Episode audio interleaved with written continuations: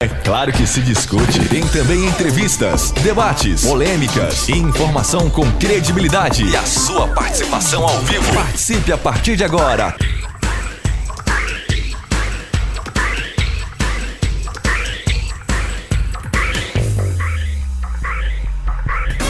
Fábio Souza. Muito bom dia, minha querida Goiânia. Bom dia, meu querido estado de Goiás. Bom dia, Brasília, Distrito Federal, nossa capital. Bom dia a você que nos acompanha pela televisão aberta. Sim, são essas praças, Goiânia, Brasília, em que você está nos assistindo. Goiás inteiro maravilhoso, melhor estado do mundo. Desculpa falar isso, mas é verdade. Bom, o nosso programa está começando, dando bom dia também para quem está nos vendo e ouvindo pela internet ou pela parabólica e para quem está nos ouvindo pelas ondas do rádio. E boa noite para quem está no repeteco, no reprise da noite. Deus abençoe vocês, obrigado pela sua companhia, obrigado pelo seu carinho. É muito bom estar com você hoje, dia 13 de maio, sexta-feira 13, 13 de maio, aqui na Fonte TV. Hoje que há, deixa eu pegar exato quanto tempo, se eu não me engano, 180, mas deixa eu confirmar. Há 180 anos, 180 anos, desculpa, não. Há, fazer, em 1888, bom a princesa Isabel assinou a Lei Áurea. Sim, em 1888 anos, há 120 e poucos anos. Faz a soma aí, Robson, rapidão. Ah, vamos ver? 134 anos. Obrigado, Robson. Há 134 anos, Princesa Isabel assinava a Lei Áurea no Brasil, acabando com o momento mais trágico, mais nefasto, mais nojento da nossa história, que foi a época da escravatura. Parabéns a, a princesa Isabel, que até hoje tem gente que fala que é a Santa Isabel por ter feito isso, né? Parabéns a ela e parabéns aos brasileiros que acabaram com essa coisa trágica, nefasta, nojenta e foi, diga-se passagem, um dos últimos países a fazer isso no mundo. Isso é uma vergonha para nós. Bom dia, Robson! Bom dia, bom dia, Fábio Souza. Bom dia para você acompanhando o programa Fábio Souza com você. Aí tá na nossa programação Fonte TV, Fonte FM, que em breve estará em 92.3, também 1090M. FM. Ah, já tá fazendo, tá ficando bonito, hein? É, tá legal? É, tá ficando Bacana. topíssimo. Vai ser também essa rádio é uma benção. Também vai ter, olha só, vai Beleza. ser incrível. Ô, deixa eu te falar, você sabia que, é, na minha concepção, a primeira presidente do Brasil foi a Princesa Isabel, né? Que Não, ela não foi a primeira presidente, ela foi a primeira governanta do Brasil. Sim, porque Ela- governou. Não é a primeira mulher a governar. o primeira mulher a governar o Brasil, porque ela, por quase, mais, com quase três anos, por mais de dois anos, ela foi governante de fato. Que o Dom Pedro ah, II, que era o imperador, ele pega o barquinho e vai passear na Europa, né? E naquela época as passagens eram, não, ele passeou pela Europa, foi- chegou aí a Jerusalém, pra você ter uma ideia. Ah, que ele legal. passeou bem e, e a princesa Isabel, que era a mais velha, se tornou a regente, a princesa regente do país.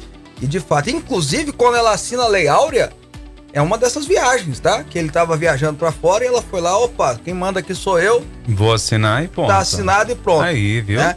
Então, palmas pra... é cultura. Palmas, é, é, é professor de história também, né? Palmas para Princesa Isabel, palmas também para Dom Pedro II, que era também o autor intelectual disso. Eles enfrentaram uma casta de pessoas é, que não queriam perder aquele status quo econômico deles e, e- enfim, e perderam, graças a Deus, né? Bom, vamos pro versículo do dia? Agora, no programa Fábio Souza com você. É momento de fé e reflexão. Provérbios 22, verso 24 e 25 diz assim: Não se associe com quem vive de mau humor, nem ande em companhia de quem facilmente se ira. Do contrário, você acabará imitando essa conduta e cairá em armadilha mortal. Interessante, né? Não se associe. Todo mundo tem alguma coisa para influenciar você. Todo mundo te influencia de alguma forma. Qualquer relacionamento que passe na tua vida vai trazer uma influência para você. Veja o que Salomão na sua sabedoria fala. Não se associe com quem é mal-humorado, não ande em companhia de quem se ira facilmente, porque senão você vai acabar imitando ele e ao imitar irá cair numa armadilha mortal, uma armadilha que não tem volta. Cuidado com isso. É o versículo do dia. Fábio Souza. Pois é, ah, olha só, gente, o Brasil está vivendo um momento muito difícil no país. Bom, antes de eu, de eu dizer é, o que eu preciso falar aqui de comentário, deixa eu só fazer um registro que hoje nós vamos conversar com o deputado federal Felipe Barros, né, do PL do Paraná, e ele nada mais é, nada mais é, além de deputado do Paraná, e ele foi o autor da CPI, né? Aliás, ele é foi o autor do projeto que instituía uh, o voto auditável, né? Ou melhor dizendo, ele foi o relator disso. Então vamos conversar sobre isso e sobre política com ele, tá bom? Só fazendo esse registro. Bom, o Brasil está vivendo um momento muito complicado de suas instituições estarem sempre debatendo, batendo boca, conversando, um mandando recado para o outro, um cumprindo é, com aquilo que prometeu, com aquilo que foi falado, enfim. O Brasil precisa de pacificação, verdade. As instituições, em especial o auge dos três poderes, e aí eu digo executivo, na pessoa do presidente Bolsonaro, o legislativo nas pessoas dos presidentes da Câmara e do Senado, Rodrigo Pacheco e Arthur Lira, e no Supremo Tribu Tribunal Federal, que aí eu não posso nem dizer que é só o presidente Fux, porque ali são 11 ministros e cada um faz o que dá na teia, cada um faz o que dá na cabeça, por mais que às vezes agem com espírito de corpo, cada um é uma instituição por si só. Tanto é que tem muitas decisões monocráticas. E cada um é, age ah, muitas vezes tentando tensionar e não apaziguar os relacionamentos. Quer um exemplo?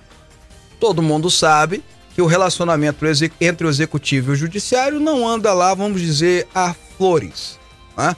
Não andam na melhor das intenções ou das melhores das colocações, pelo menos verbais. E o legislativo, que poderia ter entrado de uma forma a apaziguar os ânimos, vai lá e põe fogo na fogueira, põe álcool na fogueira.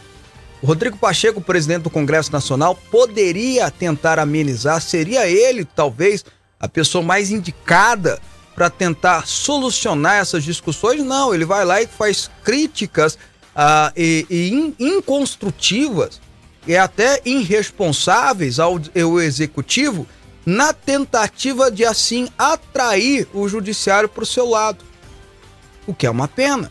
O Senado tem uma função primordial na Constituição que, além de propor leis e revisar as leis aprovadas pela Câmara dos Deputados, o Senado tem o poder, sim, você ouviu, o poder de policiar o STF, mas não faz. Pelo contrário, procura fazer os conchavos, e esperamos nós que sejam, que sejam conchavos lícitos, para manter-se nesse relacionamento muito relacionamento que alguns crentes têm com o diabo. Você não mexe comigo, nem eu mexo com você. Parece que às vezes o Senado faz isso com o STF. Eu não mexo com você, você não mexe comigo. E é ruim porque, ao invés de apaziguar os ânimos, vem a tensionar mais o famoso jogar álcool na fogueira. Isso é preocupante.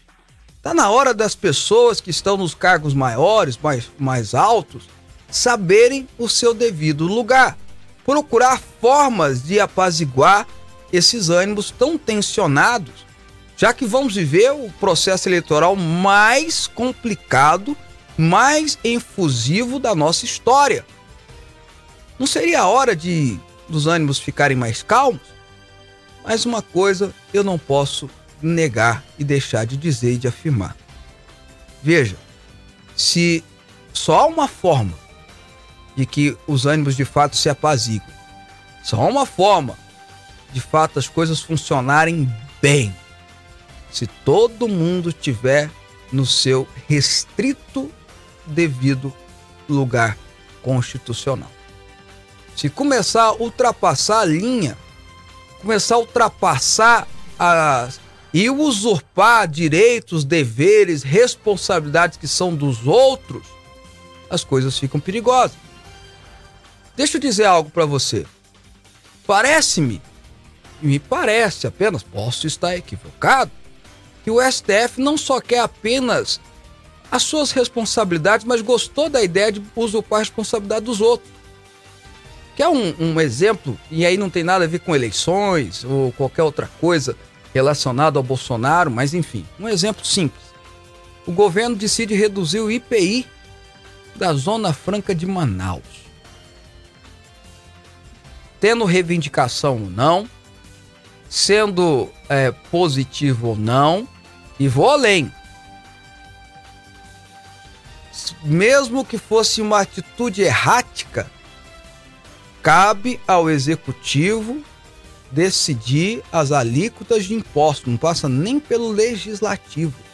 É o executivo que decide a porcentagem, é o executivo que decide onde e como vai ser aplicado, é função constitucional e função legal do executivo. E aí vem o Alexandre de Moraes numa canetada, parecendo que quer só mostrar que quem manda é ele e anula essa decisão. Só vamos ter apaziguamento.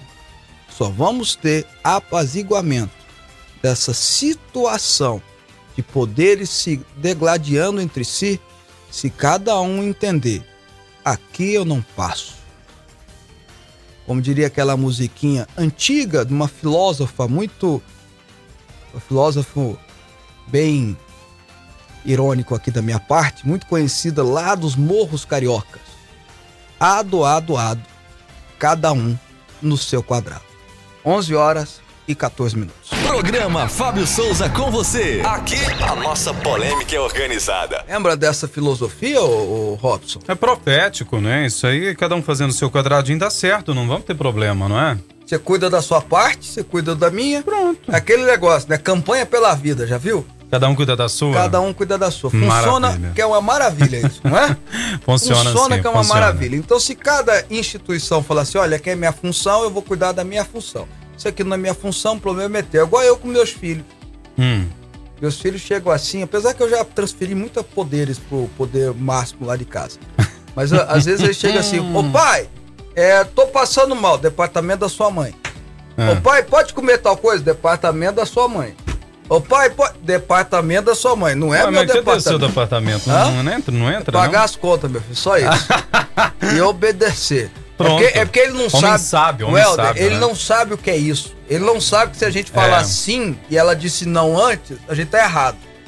Aí tá vendo? O telefone tocando. Eu vou, eu vou atender esse telefone no ar, vocês vão ver. É, o- é o- é o da rádio, Vocês gente, é só mensagem ver, WhatsApp. Vocês vão ver eu atender esse telefone no ar É ainda. da rádio. Bom, o Netinho do Guanabara. Bom dia, com muita alegria, Fábio Robson. Fábio, comprar votos não é crime? Sim. Mentir para eleitores também é crime? Sim. Foi o que fez o governo em. Ai, Jesus. O governo, governo estadual mentiu para os servidores públicos dizendo que ia valorizá-los. E sabe o que fez? Tirou de nós da aposentadoria 14 por 25 dos, é, por cento dos nossos salários. O encaiado nunca mais.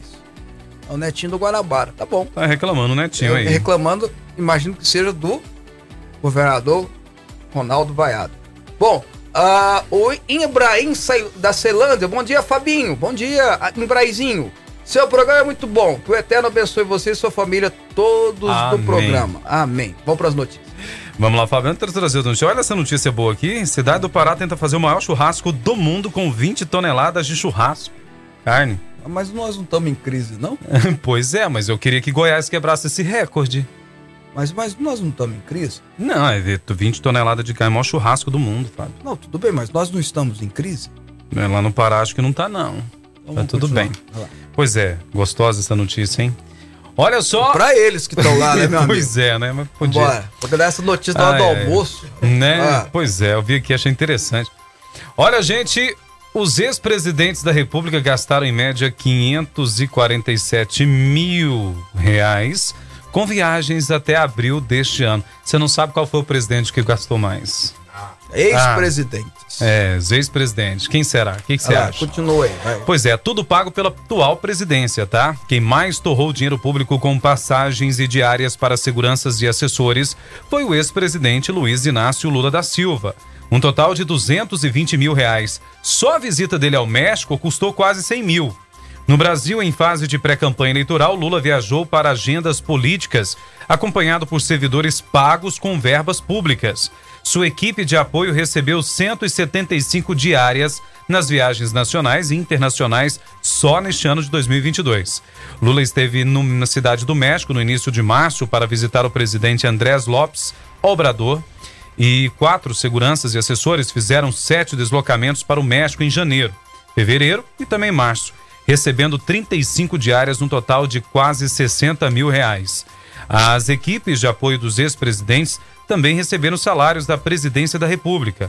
Nos três primeiros meses do ano, Fábio, essa despesa já chegou a um milhão de reais. Bom, hein? A maior equipe é a de Dilma Rousseff, com um custo de 201 mil reais. Depois vem de Sarney, com 180 mil. A equipe de Lula está custando 146 mil reais. Os penduricalhos como combustível, aluguel de veículos, seguros, telefonias, taxas somam aí quase 70 mil.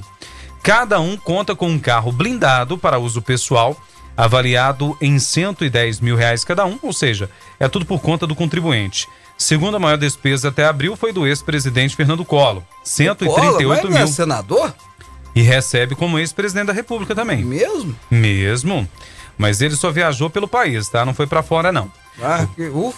É, menos mal, né? Dinheiro é dinheiro, meu amigo. Ele foi o segundo só viajando no Brasil, ué. O Ué. ex-presidente Michel Temer gastou um total de 90 mil com viagens até abril.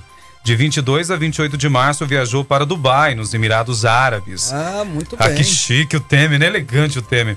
É, a ex-presidente Dilma Rousseff já torrou muito dinheiro em viagens para o exterior, mas reduziu as despesas neste ano. Foram quase 70 mil em viagens nacionais e internacionais. A despesa com a sua equipe de apoio chegou a 33 mil, sendo 27,5 apenas com passagens. É, O- é, essa turma, eu imagino que eles não viajam de, de econômica, né? Tá Só louco, esse executiva, valor né? aqui, Executiva pra cima, né? É Primeira lógico. classe, né? Tom- tomar um champanhe. sala VIP de aeroportos, É, lógico, essas coisas, evidente. né? ah, E aí? O ex-presidente José Sarney gastou 28 mil com seis deslocamentos de assessores, sendo cinco deles para São Luís. As passagens custaram 19 mil reais. No total foram 42 diárias. Com problemas de saúde, o presidente Fernando Henrique Cardoso não fez viagens com os seus assessores neste ano de 22. Pois é, você percebeu, Robson, que essa reportagem só se relaciona, só relaciona viagens que aconteceram de janeiro até abril desse ano. Sim. Então essa gastança toda foi quatro meses apenas. É. Essa gastança de dinheiro público foram quatro meses apenas. Cada ex-presidente da República, além da aposentadoria que ele tem, cada ex-presidente da República, além da aposentadoria que ele tem, que aí tudo bem, né? Aposentadoria tudo bem. O cara foi, mandou do Brasil, tudo bem. Ele tem assessores Sim. pagos pelo erário. Ele tem seguranças, cada turno de quatro seguranças pagos pelo erário, locomoção, passagens, hospedagens. Aí o cara vai, igual o Sarney, vai para São Luís, para terrinha dele, volta para Brasília, que é onde ele mora. Ou vai para Dubai, como o Temer, né? Como você disse, chique, passeando lá em Dubai, etc e tal. Ou como a Dilma, viajando para todos os lugares aí. A Dilma, se eu não me engano, foi a que mais gastou o ano passado.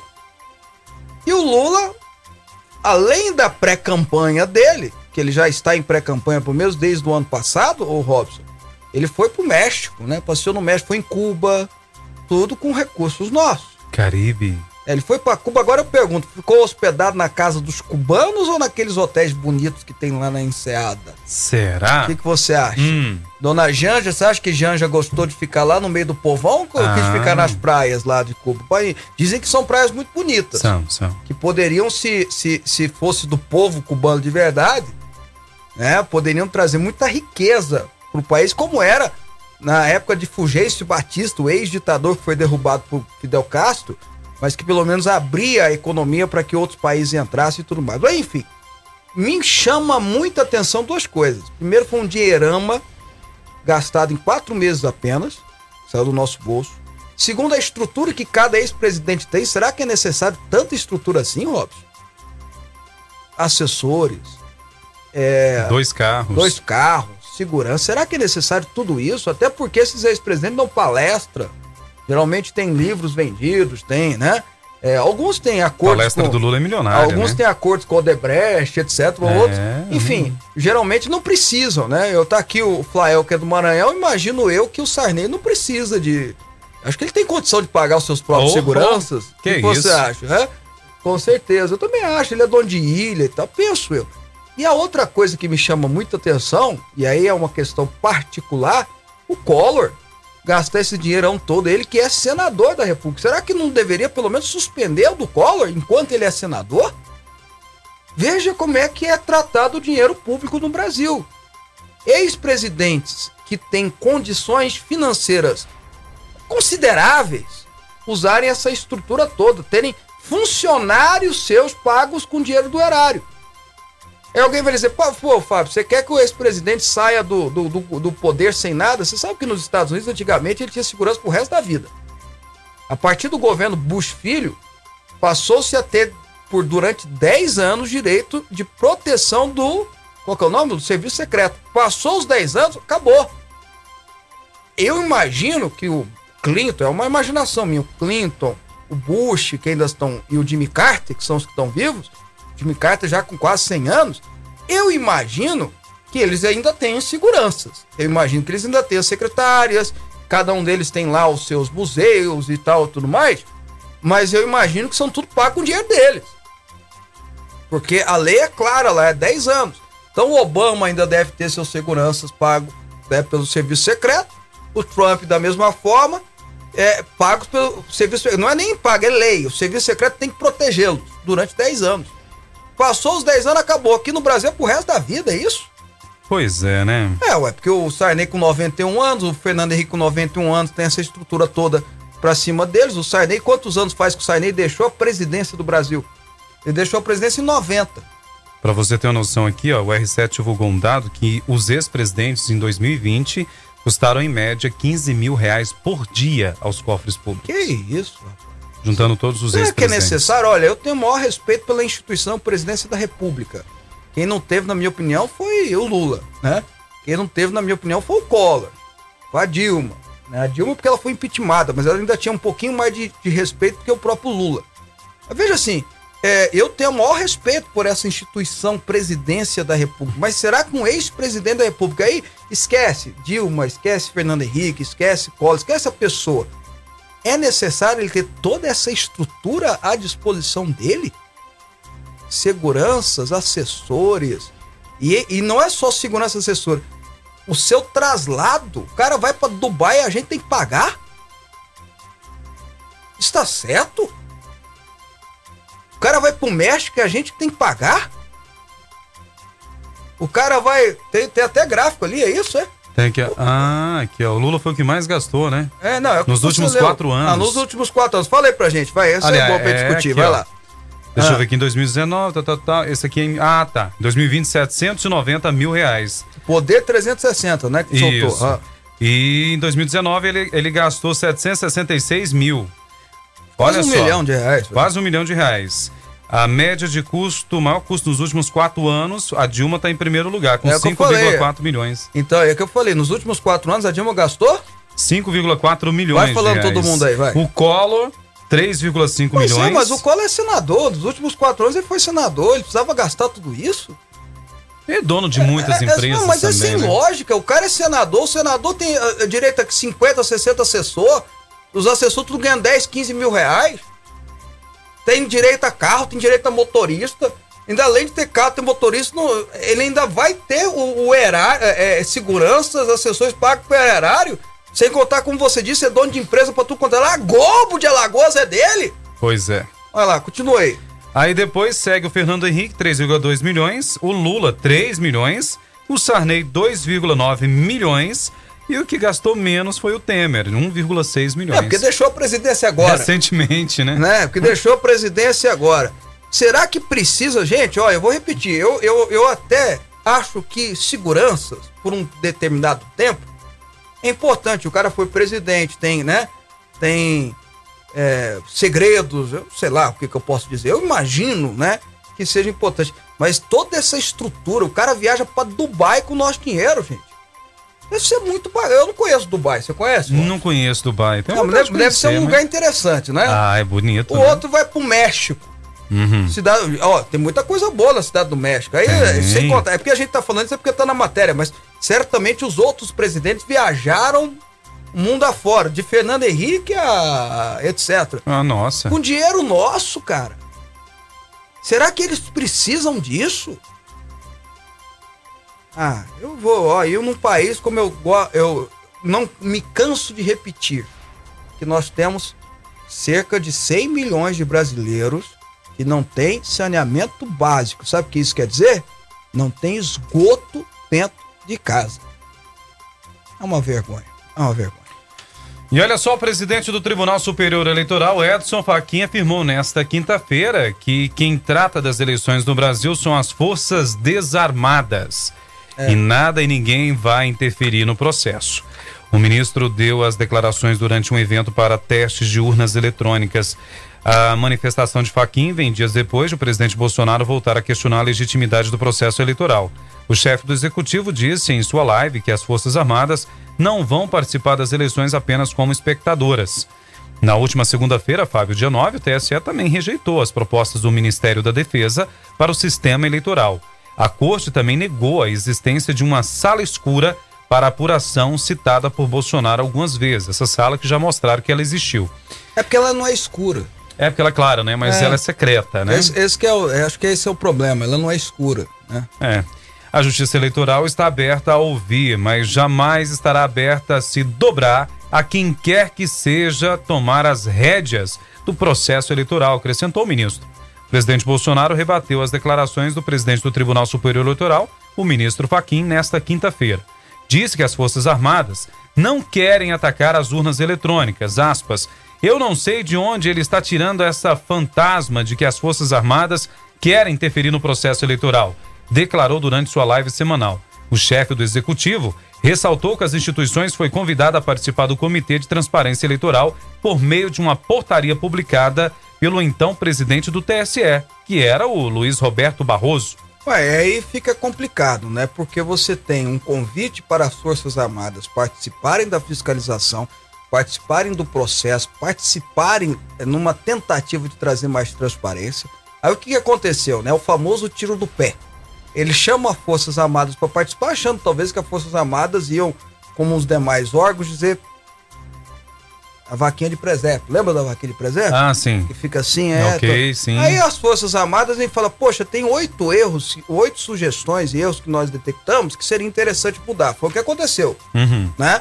E aí as Forças Armadas viu que não está divulgando isso e começa a pedir, ó, tá na hora de divulgar. A gente, a gente não foi lá à toa, a gente teve uma contribuição. Até porque depois começa a ser cobrado, né? Eu mando o Robson fazer um negócio.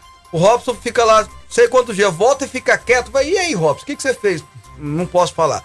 Então, foi a Força Armada, eu quero. Mostra que a gente fez alguma coisa.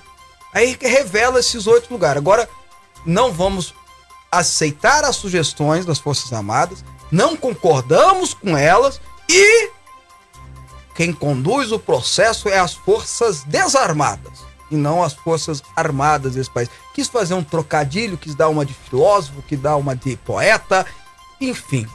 Não cai bem isso, porque primeiro que as Forças Armadas foi chamada para participar, e segundo, as Forças Armadas participam do processo eleitoral do Brasil desde que o Brasil é república.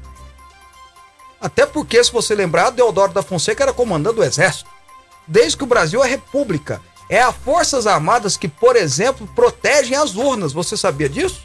É as Forças Armadas que levam as urnas lá para aqueles rincões do Brasil para que haja votação lá. Então é até uma injustiça dizer isso, porque as Forças Armadas sempre participaram do processo eleitoral, até porque elas têm condição de assim fazê-lo. E aí dão sugestão e não querem agir, não querem concordar, não querem aceitar, não querem. E aí que é que as Forças Armadas falam, pô, eu vi que tem coisa errada, eu vi que poderia. Não vou até mudar, não é coisa errada. Poderia aprimorar o sistema, melhorar o sistema e vocês estão rejeitando. Fica muito difícil essas declarações, é o que eu tô dizendo, essas declarações truncadas, que parece aquele negócio aqui, quem é homem gosta aqui, né? É. Quem, quem é mais macho, é muito ruim isso. Peraí, você quando você convidou as Forças Armadas, eu não tô botando nem o Bolsonaro no meio, não. Você convidou as Forças Armadas, as Forças Armadas participam, dá sugestão. Por que, por que vocês falaram? Vocês não tinham que falar nada. Então por que me convidaram? Se você aí de casa quer a minha opinião, me chama para eu para eu dê, para que eu, Fábio, dê a minha opinião, saiba que eu darei. Eu não dou conta de ficar quieto. Se eu cheguei lá e comecei a dar opinião e você fala, dá licença, Fábio! Eu falei, então dá licença, eu não sei o que eu tô fazendo aqui, vou me embora. É muito ruim isso. E eu vou repetir: o mais importante de um processo eleitoral é termos a certeza absoluta de quem venceu o processo eleitoral de fato foi aquele que venceu. É ou não é? O mais Ponto. importante numa democracia é você ter a certeza de que se o Helder for candidato a governador, e ele ganhou de fato a eleição, foi o ma- a mais votado. Não interessa se foi por poucos votos na frente do, do Vaguinho. O Helder tem que ser presidente, ou governador, qualquer coisa que seja. É isso que importa dentro do processo eleitoral. Não interessa que lado. Não interessa que lado. E aí fica a pergunta, né, Robson? Por que que, já que as pesquisas eleitorais, a Quality, Quest, não sei o quê, é que agora tá fazendo a vez do Ibope, né? Ele é mais interessante. As outras que colocam lá o ex-presidiário, o ex-presidente com 50%, 60%, 70%, 110%. É, é, ou seja, vai ganhar com o pé nas costas, não é isso? Vai ganhar com o pé nas costas. Qual que é a preocupação em dar transparência ao processo? É, né, Ele não é que ele vai ganhar? Então fica mais certeza que, que a vitória é dele. E aí a verdade, eu não, não torço pra ele, acho que eu já deixei isso muito óbvio, mas a verdade é que até para alguém que não vota nele em hipótese alguma, é importante eu saber que se ele ganhar a eleição, foi de fato ele que ganhou. Foi a vontade da maioria, né? Foi a vontade da maioria. E nós que somos da minoria vamos quietar. Verdade. Então, me preocupa muito essas coisas. Aí você, eu, eu chamo o Robson, Robson, vem cá me ajudar. Robson, dá uma olhada aqui no meu sistema. Hum, Veja se você concorda ou não. Aí o Robson olha. tem dois tal. problemas É, aí. Ó, Fábio, tem esses dois problemas aqui. Não, não, não. Eu só mandei você olhar. Eu não quero saber de você aqui, não, meu amigo. Ah, não, tá bom então. Então por que que te chamou? Pois E é. não é qualquer um. É um, um, um- um agrupamento muito forte de profissionais da área, enfim. É isso. Bom, a gente vai conversar com o deputado, deputado Felipe Barros depois do intervalo, até sobre esse assunto.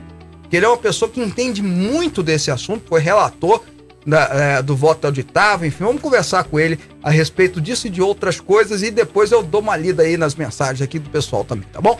11 horas e 33 minutos. Entrevista, política, futebol. Fábio Souza. Você está ouvindo Rádio Aliança M1090 e Fonte FM Digital. Precisa de uma leitura envolvente capaz de transformar a sua mentalidade e colocar a sua vida no rumo certo? Então não perca tempo e adquira o livro Na Vertical 11 Pilares para o Sucesso, do Bispo Fábio Souza, publicado pela editora Quatro Ventos. Disponível em todas as livrarias. Na Vertical, a direção que você procura. Informações: 62 3541 7800.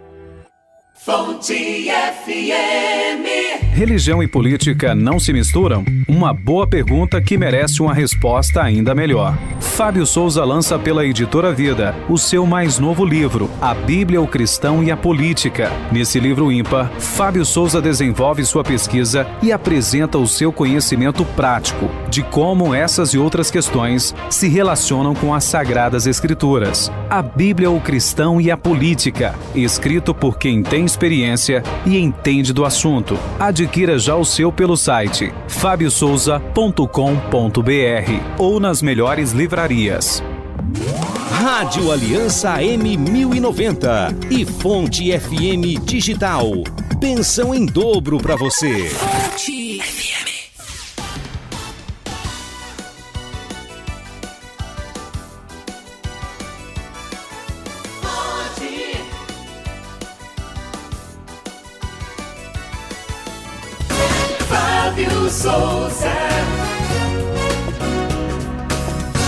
De volta com o programa Fábio Souza com você ao vivo pela Fonte TV para todo o estado de Goiás e para o Distrito Federal, também pela parabólica internet para o resto do Brasil e pelas ondas do rádio. Obrigado pela sua companhia, obrigado pelo seu carinho. Olha que o José Rodrigues de Souza, meu primo, né, lá de Brasília, falou. Bom dia, Fábio. Não perca o seu programa, gosto muito, mas na minha opinião, evangélico, tá escrito isso aqui, não deveria estar envolvido com política, ainda mais defendendo esse genocida. Pra mim é o pior presidente até hoje que o Brasil já teve. Direito teu ter essa opinião de falar que ele é o pior presidente do Brasil, ou melhor, é o direito cada um eleitor, cada telespectador tem, mas vou te ser sincero, ô primo. Ah, foi preconceito? Deu aí, hein? Evangélico não é sub-cidadão. Como qualquer cidadão, evangélico ou de qualquer outra religião, ele tem direito de ter posicionamentos políticos, ele tem direito de se candidatar, de participar do processo, de ser votado, de ser eleito, de perder, ou seja, de dar opinião. Não existe subcidadão no Brasil. Independente do credo religioso dele, ele tem todo o direito, não só o direito, como deve participar. Você vai me perdoar, mas o senhor foi muito preconceituoso nessa afirmação. Evangélico não só pode, como deve participar do processo, ele é cidadão como qualquer um, e vou contar um segredinho pro senhor. Segundo informações do IBGE, é melhor o senhor se acostumar. Porque daqui 30 anos, aliás, daqui 20 anos, serão a maioria. Dá uma olhada na estatística do IBGE. Não é, não é uma profecia, não, é matemática. Bom, vamos lá. Ah, vamos conversar com o deputado Felipe Barros, agora do PL do Paraná, que já está com a gente aqui. Deputado, bom dia, é um prazer recebê-lo no programa. Oi, Fábio, bom dia. Um prazer falar com você, com todos os nossos ouvintes, telespectadores. Gostei da resposta que você deu agora para o cidadão que acha que evangélico não é, é cidadão como todos os outros. Não, não existe subcidadão no Brasil, né, Felipe? A verdade é essa, né? Mas, a, a, deputado, eu já vou começar a conversar com o senhor dessa polêmica toda, até porque o senhor é um, uma pessoa que estudou muito sobre a questão das urnas eletrônicas, era relator do processo do voto auditável, né, daquela comissão e por aí vai. E eu já começo a perguntar para o senhor, o que, que o senhor achou da declaração do ministro, recente do ministro Faquim, é, dizendo que quem conduz é as forças desarmadas, e mesmo a gente sabendo que houve aquele convite para as Forças Armadas participar do processo, enfim, o que, que o senhor achou disso tudo que aconteceu ontem, deputado? Ô, Fábio, são dois pontos que precisam ser colocados nesse debate. O primeiro deles é: o ministro Faquim diz, abre aspas, justiça eleitoral está aberta a ouvir. É uma mentira do ministro Faquim. A justiça eleitoral não está e nunca esteve aberta a ouvir. Quando nós fomos fazer a visita técnica ao Tribunal Superior Eleitoral, eu, a minha equipe, os professores, acadêmicos, doutores, pós-doutores que estavam nos auxiliando uh, no, no voto impresso, bem como os demais parlamentares da comissão especial, uh, eu solicitei ao ministro Barroso uh, para que os professores que estavam me acompanhando também pudessem fazer uso da palavra né, fazendo questionamentos. Afinal de contas, era uma visita técnica, e que o objetivo era justamente esse. E os professores, pasmem todos vocês, eh, foram simplesmente censurados. O ministro Luiz Roberto Barroso não permitiu sequer que os professores fizessem uso da palavra. E esse episódio que eu acabo de descrever para vocês é regra, não é exceção. É todas as vezes em que o Congresso Nacional pretendeu debater com o TSE aprimoramentos ao sistema eleitoral brasileiro, o Congresso Nacional até aprovou, como o Congresso já havia aprovado no passado o voto impresso, o Tribunal Superior Eleitoral simplesmente se fecha dentro das suas paredes eh, e não permite esse debate. E foi o que nós presenciamos, inclusive, no ano passado, quando debatíamos mais uma vez esse assunto. Esse é o primeiro ponto. O segundo ponto que precisa ser dito é que as Forças Armadas eh, estavam eh, dentro dos quartéis. Quem os convidou para sair de dentro dos quartéis para é, fazer parte da chamada Comissão de Transparência foi o ministro Luiz Roberto Barroso, então presidente do TSE. Convidou as Forças Armadas para ingressar na Comissão de Transparência, fez com que as Forças Armadas estudassem o sistema, apre apresentasse é, críticas e propostas de sugestões. Né? Então, é, as Forças Armadas estão cumprindo, além do seu papel constitucional, que é zelar pela lei, pela ordem, e numa democracia, portanto, a eleição é fundamental, é, logo, também é uma atribuição das Forças Armadas é, contribuir para o processo eleitoral, é, as Forças Armadas foram convidadas a participar pelo próprio TSE. Esses dois pontos são importantes. Bom, deputado, como é que está aquela, aquela questão do, do processo que levantaram contra o senhor pelo fato daquela live que o senhor participou com o presidente, que o presidente trouxe aquelas informações. Como é que está aquilo lá em relação a. a... o senhor era, na, na, na época, é, relator do, da comissão, enfim. O, o, o como é que está esse negócio? Relembrando, o Fábio, que eu fui relator, a comissão especial eh, do voto impresso era uma comissão eh, composta por parlamentares de todos os partidos e, por unanimidade, todos os deputados aprovaram no plenário o pedido de cópia desse inquérito que eu e o presidente Bolsonaro divulgamos. Portanto, não foi um pedido e nunca foi um pedido do Felipe Barros, foi um pedido uhum. da Câmara dos Deputados. Da comissão. E como um pedido da Câmara dos Deputados, é, veio a resposta por parte do delegado à Câmara dos Deputados, e na resposta o próprio delegado afirma que não há qualquer tipo de sigilo é, em relação àquele inquérito que nós divulgamos. Tanto o é que todos os parlamentares, os 513, tiveram acesso ao inquérito. Nós debatemos o conteúdo daquele inquérito no plenário da Câmara dos Deputados e no plenário da Comissão Especial. É, é, então, esse foi um dos pontos colocados pelo Procurador-Geral da República, doutor Augusto Aras, ao determinar o arquivamento do inquérito aberto é, para investigar a mim, ao presidente Bolsonaro, e ao coronel Cid, que é o ajudante de ordens do presidente. É, arquivamento esse que até hoje não aconteceu, porque o ministro Alexandre de Moraes tem segurado de uma maneira abusiva e ilegal é, o arquivamento do inquérito. Na semana retrasada, pediu para a Polícia Federal é, fazer novas diligências para tentar mudar a opinião do Procurador-Geral da República. Né? Então é mais um episódio de abuso de poder do ministro Alexandre de Moraes. Pois é, pegando esse gancho que o senhor está falando, eu tenho feito uma defesa aqui no programa que eh, eu não sei, eu acho que não vão me ouvir não, mas eu tenho feito, eu acho importante ela. A gente está chegando na eleição, parece que o processo não vai ser alterado em nada mesmo, né? Vai, vai acontecer da forma que o TSE quer, até porque ele que conduz. Mas uh, não seria de bom, de boa, de boa ideia, uma boa intenção, que o ministro Alexandre de Moraes não assumisse o TSE? Seria, será que não seria é, de bom grado que ele assim o fizesse, deixasse outro assumir? E continuasse ministro do STF, né, sem prejuízo a nada dele, mas não assumisse porque nós vamos ter uma eleição muito debatida, né, muito aguerrida. Será que eu estou errado, deputado? Tá certíssimo, Fábio. E eu quero lembrar a todos os nossos ouvintes que o ministro Alexandre de Moraes foi secretário do então pré-candidato a vice-presidente da República, Alckmin. Ele foi secretário de Segurança Pública do Alckmin, que hoje. Esse detalhe. É vice-candidato a vice-presidente do Lula. Então, veja, é, o ministro Alexandre de Moraes é uma pessoa que construiu a sua é, carreira é, de modo partidário dentro do PSDB. Hoje o PSDB, o Alckmin não faz mais parte, mas ele foi secretário de segurança do Alckmin. Então, além de todos esses episódios de arbitrariedades, ilegalidades que o ministro Alexandre de Moraes tem cometido, eh, tem esse episódio da sua ligação íntima eh, com um candidato a vice-presidente de uma chapa. Ele deveria se dar por impedido, eh, permanecer no, no STF e pedir para outra pessoa, então, assumir o seu lugar no TSE. Mas certamente não vai fazer isso. Certamente ele não vai fazer isso. Uma pena que as instituições brasileiras não estejam funcionando dentro da normalidade. Não sei onde nós iremos chegar.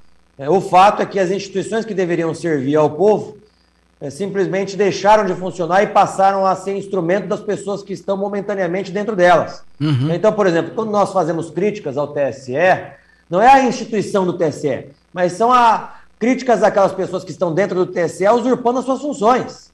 Estamos, no final das contas, tentando proteger a instituição do TSE contra aquelas pessoas que querem destruir a instituição e que estão lá dentro para isso.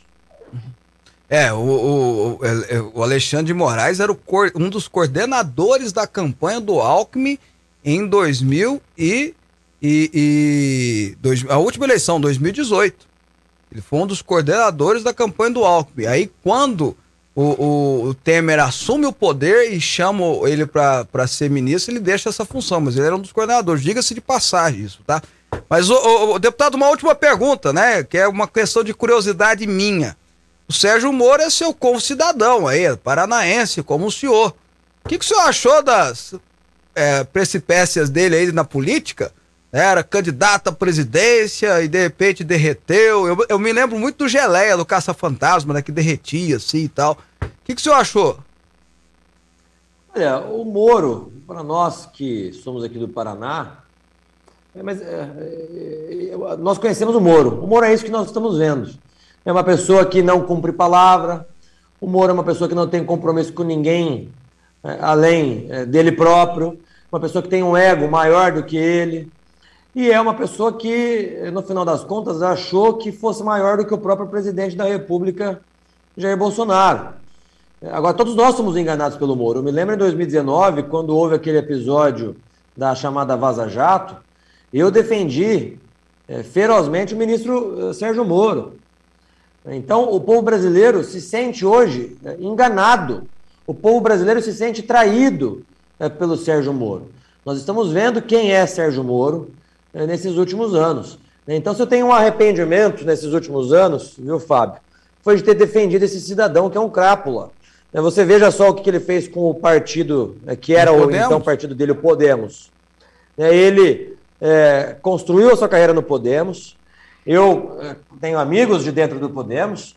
É, e ele, posso dizer para vocês, que o, o, Sérgio Moro destruiu o Podemos. Porque quando o Sérgio Moro veio, foi para o Podemos, é, vários parlamentares saíram do Podemos. Ou seja, esvaziou o partido. Uhum. E depois, na última semana da janela eleitoral, ele resolve sair do Podemos. Ou seja, não deu tempo do partido trazer de volta todas as pessoas que haviam saído por conta da vinda dele. Uhum. E daí ele foi para o União Brasil, deixou uma dívida, saiu essa semana na imprensa, de 2 milhões de reais na produtora, né, que prestava serviço ao Podemos. Eu quero ver se a Álvares e Marçal, é, que me parece que ele é sócio oculto da Álvares e Marçal, quero ver se a Álvares e Marçal vai pagar a dívida que ele deixou no Partido Podemos. Tá ok, deputado Felipe Barros, obrigado pela sua participação, mais uma vez, atendendo gentilmente o nosso convite. Bom dia ao senhor.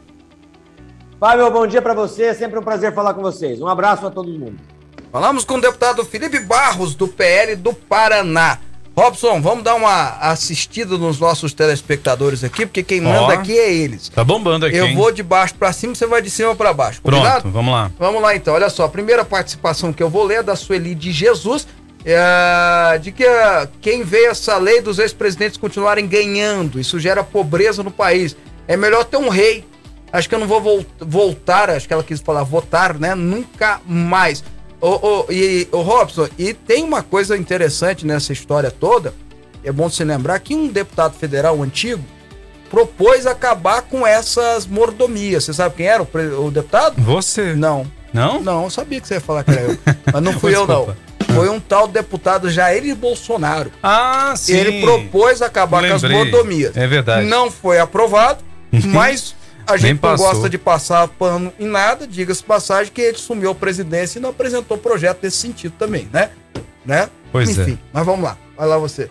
E olha só, tem mais. O João Manuel está dizendo o seguinte: bom dia, Fábio. Pela teoria do cidadão que participou aí agora há pouco do programa de não evangélicos na política, também espíritas, católicos e budistas e não ateus. poderiam. E ateus também, ó. Ninguém então quem pode. poderiam? Ninguém. Tá perguntando. É, ninguém. Ateu também não pode. Ninguém, ó. Não existe subcidadania. Pois é. Ninguém é subcidadão de ninguém.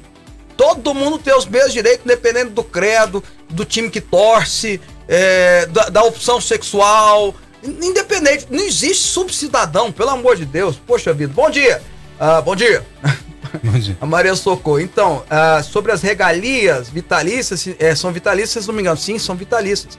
Eu e, e muitas famílias, pelo fato de ganharmos um salário mínimo, benefício para as pessoas com deficiência são cortados, né? Tem um benefício para deficiente que é... É o LOAS. É, exatamente.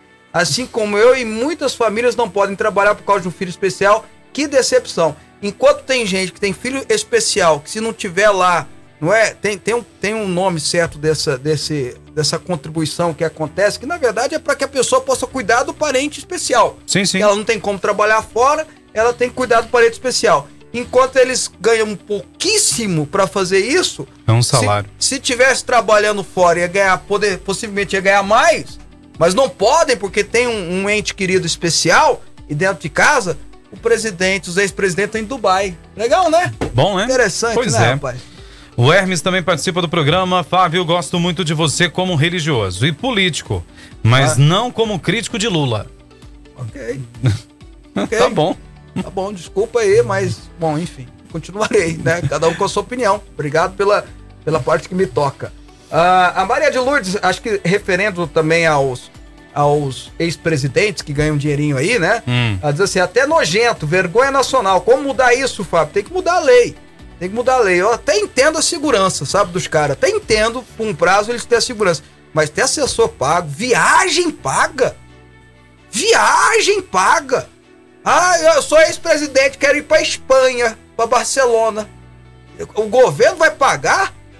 Ah, cria vergonha e perguntam quantos irão na comitiva. Não, tá? é, porque eu posso levar assessor, pode, levo segurança, levo isso, levo... Poxa, uhum. gente. E aí, olha, olha a vergonha maior ainda, o Collor é senador da República. Tem lá 60, 70 assessor pago pelo governo, pago pelo erário. Ainda, não, ainda É tem mais rico, um pouquinho. muito você rico. Hã? Tá ganhando duas vezes, Duas vezes. exatamente. Ele Sem que tem um que- Rolls Royce, né? Bonito Rolls É, Royce. mas também com tudo isso. Né? é. Ah, vamos lá, continua aí, Robson. carro lá de milhões. Tem mais bom dia, Fábio Souza. Essa farra republicana nos faz lembrar do baile da Ilha Fiscal no Rio de Janeiro em 80 889. Sim, teve uma revolução com isso. onde foram servidos 14 mil sorvetes, 800 pratos de pastelaria, 600 gelatinas, 300 pudins, ele faz a lista completa aqui. Ah, e tudo isso para não deixar dinheiro em caixa para a recém-inaugurada República. Exatamente, exatamente. É verdade, me lembro de algum isso tipo mesmo. estudar isso. Teve isso mesmo. A Thaís Cristina aguarda uma viagem do Lula para a Lula para Lua sem volta. ela que falou, não fui eu não. Depois o cara vai brigar comigo, foi ela, hein? Bom dia, Fábio. Está confirmado o STF vai ajudar o Lula ladrão. Alexandre de Moraes e seus comparsas. Cuidado. Fábio, é entende uma coisa, estamos no Brasil, tá? Reinaldo porque- de Santo Antônio. É meu, meu nervosismo. Mas como é que eu não fico nervoso, gente? Os caras viajam para Dubai. Isso é porque uh, foi resumido, né? A viagem do Temer. Agora imagina É. dos outros. O Lula foi pro México, a Dilma viaja. o- Até o Fernando Henrique não viajou esse ano porque tá mais quietinho, mais velhinho. Teve ninguém que foi etc. para as Maldivas ainda, não? Ah, pesquisa pra você ver. Pesquisa. pesquisa. Não fala muito não, meu amigo. Cleison Gomes, bom dia, Fábio. Nosso dinheiro e a farra dos políticos. Bolsonaro gastou em 35 dias 4,2 milhões do cartão corporativo. Aquela, ele falou comparativo, mas é corporativo. É, nesses gastos do cartão corporativo que realmente são elevados, você precisa ver o que está gasto lá. Ou ele é o presidente, então você tem seguranças de fato que entram no cartão corporativo, você tem alimentação que entra no corpo- cartão corporativo, você tem a mudança da estratégia lá da, vigi- da vigilância que entra no cartão corporativo. Eu acho elevado esse valor, eu acho excessivo esse valor, mas tem uma, é, um motivo. O que não tem motivo, na minha concepção, é um ex-presidente da República ter segurança, assessor, viagem, tudo pago pelo erário. Ele, e, e- e- e não é só para ele, né? A viagem é paga para assessor, para secretário. Meu amigo, acho que a melhor profissão que tem hoje, Robson, no Brasil, é assessor de ex-presidente. Olha só. Pois não, é. não é a melhor profissão. Você é salariado, você não precisa preocupar muito com o que ele fala, porque a mídia não dá muita intenção, não dá muita moral, né? Exceção do Lula, que é, que é candidato, não é isso? Ah, viagem ainda, viagem de graça. É. Trabalha uma vez ou outra, porque, né? Enfim. Viaja nas suas palestras milionárias, né? Rapaz, Pois bom, é. é, depois dessa a gente vai tomar uma água, né, Robson? É melhor. Robson, Ah. até segunda-feira. Até segunda, gente. Um abraço especial pra você. E olha, siga o Fábio Souza nas redes sociais. Tá lá, Fábio Souza Oficial no Instagram. No YouTube você revê esses e outros programas também. E fique à vontade para participar com a gente da programação na segunda às 11 da manhã. A gente tá aqui ao vivo com você. Até mais. Segunda-feira a gente tá de volta com esse programa que já entrou, né, no coração dos goianos. Obrigado pelo seu carinho, obrigado pela sua atenção. Deus os abençoe. Juízo dobrado nesse final de semana aí, gente. Hoje nós vamos celebrar o aniversário de Aparecida lá no Garavelo. Você é o nosso convidado para lá na Avenida Igualdade, quase em frente ao antigo Cais, da Praça do Cais, tá bom? Deus abençoe vocês. Juízo. Tchau. Você ouviu Fábio Souza com você. Até o nosso próximo programa. Você está